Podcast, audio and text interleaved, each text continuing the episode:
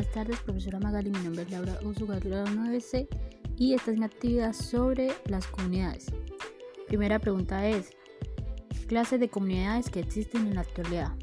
La comunidad religiosa, que es la denominación tradicional de todas las comunidades o asociaciones que se proponen alcanzar un fin religioso mediante la vida en común. La comunidad científica, que consta del cuerpo total de científicos junto a sus relaciones o interacciones.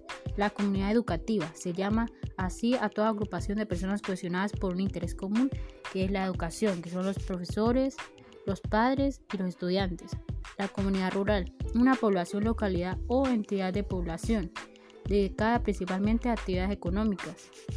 La comunidad urbana, que es el conjunto de personas ordenadas en un mismo espacio, y ellas conforman las ciudades la comunidad mundial, que es toda sociedad sin tomar en cuenta las decisiones por continente, etnia o religión. Segunda pregunta, ¿qué características tendría una comunidad para realmente cumplir con los objetivos de ser como tal? La identidad, ya que los miembros de una comunidad comparten intereses, gustos u objetivos, un objetivo en común. El compromiso, la responsabilidad, la cultura, la interacción y la amabilidad que tienen que tener entre los diferentes miembros. Tercera pregunta, ¿qué papel juega la comunicación en el proceso de construcción de una comunidad? Pues permite que las personas puedan estar de acuerdo en las decisiones que toman y les permite organizar ideas y compartirlas con los demás.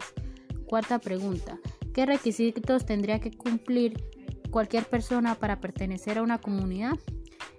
Saber respetar a los demás, saber escuchar y valorar a todas esas personas, sentir empatía por los demás.